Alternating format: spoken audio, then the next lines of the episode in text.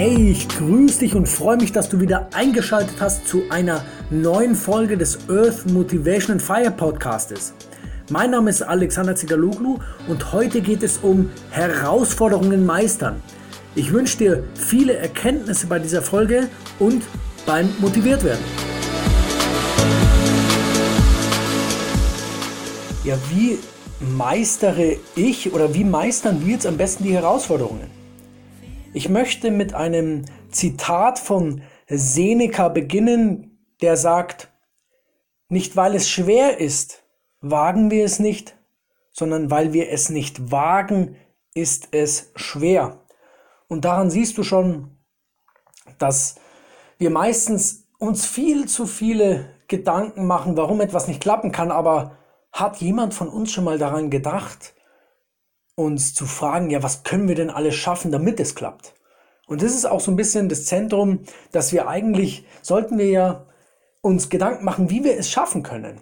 Und das ist auch der erste Tipp sozusagen, der da heißt, frag dich nicht, warum irgendwas nicht funktioniert, weil das bringt dich nicht unbedingt weiter, sondern frage dich, wie kannst du dieses Problem angehen, lösen, schaffen, wie auch immer. Und das ist auch so der erste, oder ja, das ist der, der Vorpunkt der fünf Fragen, die du da stellen kannst. Die, die zweite Frage quasi wäre, oder die 2a-Frage wäre, was ist das Gute an dem Problem, das du hast? Also du hast ja irgendein Problem und, oder wir alle haben manchmal irgendwelche Probleme, die die wir erstmal nur negativ sehen. Wir sagen, ja, diese Probleme äh, sind, die sind blöd und diese Probleme wollen wir nicht und diese Probleme, ja, warum fragen wir uns das eigentlich oder warum sagen wir das? Ist eigentlich ganz einfach, weil wir wollen uns nicht anstrengen. Und das ist überhaupt kein Vorurteil oder nichts Schlechtes, weil das ist die, die Natur unseres, ja, unseres Seins. Weil unser Gehirn hat über die Jahrtausende ganz, ganz gut gelernt, Energie zu sparen. Weil früher hatten wir nicht einen Supermarkt um die Ecke, wo wir einfach mal hoch, also ganz energie, ener, energiereiche Nahrung bekommen haben. Zum Beispiel Brot. Brot war ja früher ein Riesenaufwand, das herzustellen. Man musste ja früher erstmal, oder du musstest ja früher erstmal das Brot, äh, den, den Weizen, das Weizen ernten oder das Getreide, dann trocknen, dann Dreschen, also dass man die Schale trennt, wenn man jetzt ein reines Weizen oder reine, reinen Roggen oder wie auch immer wollte, ohne die Schale, also kein volles Korn. Und es war riesen aufwendig. Also dann, dann waschen, erstmal waschen, dann dreschen, dann die Schale brechen, dann das Mehl rausholen, durch, durch eine Mühle quasi das Mehl, äh, die Körner bringen, um dann das Mehl zu erhalten. Und natürlich war dann der Backvorgang mit dem Wasser eher was Einfaches, wo du dann mit Holz den Ofen erwärmt hast. Aber es ist ein Riesenaufwand gewesen und es, natürlich konnten, war es früher auch möglich, die Körner so zu essen, aber Brot war nun mal das Maß der Dinge. Und ja, heutzutage gehen wir in den Supermarkt und holen uns das Brot. Und das ist einfach das, die, die Sache, weil dass unser Gehirn mit diesen, mit diesen heutigen Umständen nicht mehr so gut zurechtkommt, weil wir haben alles, wir, wir müssen quasi unser Gehirn heute anpassen an die modernen Zeiten. Und natürlich wird es irgendwann mal so sein, dass unser Gehirn sich von selber über Jahrtausende aber angepasst hat oder anpassen wird. Aber jetzt momentan ist es halt so, wie es ist. Und wir können immer noch sehr, sehr gut Energie sparen. Und das ist auch der Grund, warum wir nichts ändern wollen. Wir wollen einfach den einfachsten Weg gehen und das macht uns manchmal das Leben sehr, sehr schwer, weil der einfachste Weg uns nicht, der lässt uns nicht wachsen. Und du kannst dich dann als zweite Frage stellen, ja, warum, warum konnte dieses Problem jetzt überhaupt entstehen? Was war jetzt der Grund für die Entstehung? Und das kannst du dir am besten aufschreiben. Schreib dir das auf, beziehungsweise, nee, schreib dir das nicht auf, weil wenn du es dir aufschreibst, dann verinner, äh, verinner, verinnerlichst du dir das Warum. Und wir haben ja gesagt, das Warum ist nicht so wichtig, weil wir wollen eher das Problem vermeiden und deswegen gleich zur dritten Frage kommen. Wie kann ich das Problem in Zukunft vermeiden? Also was kann ich in Zukunft tun, damit, damit es nicht nochmal passiert? Also das bedeutet eigentlich auch anders ausgesprochen, bitte mache keine Fehler zweimal oder bitte mache Fehler nicht zweimal. Einmal ist absolut in Ordnung. Ich habe letztens auch mit einem, mit einem Mann, den ich sehr, sehr schätze, gesprochen. Er hat gesagt, unbewusste Fehler sind in Ordnung. Also Fehler, die du quasi nicht bewusst machst, wo du nicht sagst, jetzt mache ich die extra. Aber ich, ich, ich kann mich auch an mich selber zurückerinnern, wo ich manchmal Fehler extra gemacht habe. Das ist richtig, richtig dumm, hat er gesagt. Und wenn ich so darüber nachdenke, ist es natürlich auch so, dass man bewusst Fehler eigentlich schon vermeiden sollte. Das ist eigentlich nicht schlau, weil es bringt ja nichts. Man weiß ja, dass es ein Fehler ist.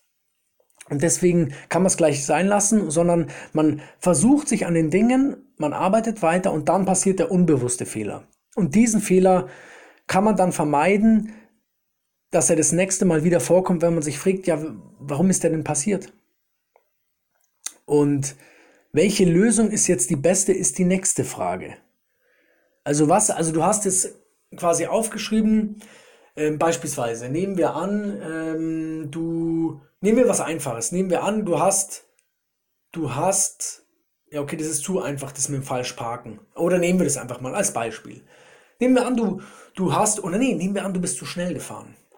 Nehmen wir an, du bist mit dem Auto zu schnell gefahren und hast ein richtig fettes Bußgeld bekommen und Klar, warum es entstehen konnte, ist klar, weil du zu schnell gefahren bist, brauchst du jetzt nicht mehr aufschreiben, aber vielleicht steckt da noch mehr dahinter. Vielleicht steckt da dahinter, dass du in Gedanken warst oder dass du aufgeregt warst oder dass du sauer warst. Und jetzt können wir sagen, dass wir, natürlich können wir uns nicht kontrollieren, wenn wir sauer sind, aber wir können manchmal schon die Dauer des Sauerseins ab, ja, verringern. Weil es macht keinen Sinn, wenn wir die ganze Zeit sauer sind, weil wir dann, ähm, wir machen uns ja nur selber kaputt.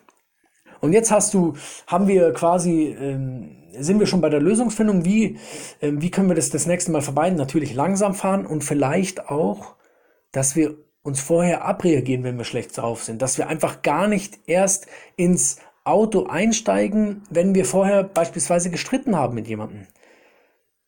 Das ist der erste Punkt. Natürlich wollen wir in Zukunft das Streiten ganz verhindern, irgendwie, wo es nur geht. Ich hatte jetzt vor kurzem eine, eine sehr, sehr interessante, interessante Erfahrung gemacht und ähm, da habe ich mich, da bin ich sehr stolz auf mich, weil ich mir, mich, ich wurde provoziert und ich konnte mich ganz super zurückhalten in, vor, vor, vor ein, zwei Jahren oder vor, sagen wir, vor zwei Jahren wäre das nicht, wäre das nicht möglich gewesen. Oder ich sag mal, vor einem Jahr, da wäre ich an die Decke gegangen und hätte natürlich dann auch meine Laune hinuntergezogen. Aber ich habe dann immer nur gesagt, okay, zu der Person habe ich gesagt, okay, wenn du das meinst, dann ist das okay so. Und die Person ist natürlich überhaupt, die, die, die Person ähm, ist da gar nicht damit einverstanden gewesen, dass ich da jetzt so reagiere. Aber versuche, dieses tolle Sprichwort zu nutzen, der Klügere gibt nach. Es ist echt so, dass, dass du ganz viel Energie sparst, wenn du einfach einen Schritt zurück machst, wenn du dein Ego zurückschraubst. Ich habe ja auch natürlich dann im Nachhinein diesen Film gehabt, wo ich mir gesagt habe, hey, ähm, boah, ich hätte ihm am liebsten eine reingehauen. Schon klar hatte ich diese Gedanken, aber das bringt nichts.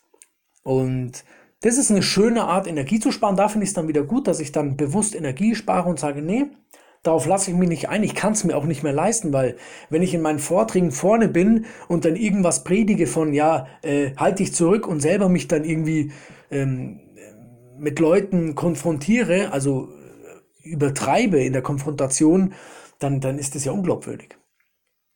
Und jetzt um nochmal beim Schnellfahren zurückzukommen, du hast jetzt aufgeschrieben, oder du haben, wir haben uns jetzt zusammen gedacht, ja, die Lösung ist vielleicht nicht genervt ins Auto einzusteigen. Und jetzt suchen wir uns aus diesen vielen Lösungen die beste Lösung heraus. Und es kann auch eine Kombi sein, du hast ja gesehen. Nicht zu schnell fahren ist, kann man gut kombinieren wie äh, mit dem, der Aussage, dass man nicht gestresst ins Auto einsteigt. Und, und die letzte, der letzte Punkt, um das noch zu vervollständigen, ist dann die Frage, ja, wie kann ich denn hierbei auch Spaß haben? Wie kann ich denn, bleiben wir bei dem, beim Autofahren, wie kann ich beim, Auto, beim langsamen Autofahren Spaß haben? Ich habe zum Beispiel den Spaß, ich bin ein notorischer Langsamfahrer. Ich habe zum Beispiel den Spaß, dass ich sage, ich spare Energie. Und das ist was, was bei mir ganz, ganz toll zieht. Und du weißt ja, bei mir ist ja immer so ein bisschen der Planet im Hintergrund. Mir ist es ja sehr wichtig, Energie zu sparen. Ich bin echt ein, auch ein äußerer Energiesparer. Ich mache das immer ganz wunderbar, aber leider manchmal auch zu extrem, wo ich äh, so weit gehe, dass ich von, von Menschen auch verlange, dass die so sind wie ich, was ich aber, das geht aber einfach nicht. Und wo, wie kannst du, frage dich, wie kannst du bei manchen Herausforderungen, die echt schwierig sind, auch Spaß haben? Wie kannst du sagen, hey, yo, ähm, das ist so eine krasse Herausforderung, aber ich möchte trotzdem das Beste draus ziehen. Und stell dir diese Frage, was du Gutes draus ziehen kannst. Und du kannst dir dann als Tipp folgende, ja, folgenden Gedankengang von mir kurz anhören. Und zwar, stell dir vor, du hast eine, stell dir vor, du hast eine andere Herausforderung. Stell dir vor, du hast eine Herausforderung, wie du zum Beispiel, ähm, äh, gehen wir zum Sport, wie, wie du zum Beispiel 10 Kilo abnimmst. Dann ist es doch auf jeden Fall so, da stimmst du mir doch bestimmt zu, dass du nicht der Erste bist, der diese Herausforderung hat, oder? Sicherlich nicht. Und dann such dir doch einfach jemanden, der das schon der das schon hat, was du willst. Du musst dir jetzt nicht gleich jemanden suchen, der jetzt irgendwie ein Sixpack hat, weil das ist ja schon ein sehr krasser Unterschied. Aber wenn du jetzt, ähm, wenn du jetzt vielleicht eine Stufe weiter runter gehst und dir jemanden als Vorbild suchst, der, der schon da ist, wo du hin willst, aber jetzt nicht dein, dein großes Ziel im Blick hat, sondern so, so, eine, so ein Zwischenziel für dich darstellt. Also ein Step nach dem anderen haben wir ja gelernt, dass wir Ziele nur erreichen, wenn wir das langsam machen und eins nach dem anderen tun. Und ja, verbinde dich mit dieser Person. Wenn du zum Beispiel im Fitness bist, dann spreche einfach diese Person mal an, wo du sagst, okay, das ist ein Ziel, das kann ich gut erreichen. Und dann verbinde dich mit der Person, weil du weißt ja auch, ähm, geteilte Freude ist doppelte Freude. Und geteiltes Leid ist halbes Leid. Und darin steckt so viel Wahres. Sprech mit dieser Person, frag, ob du mit ihm zum Trainieren kannst.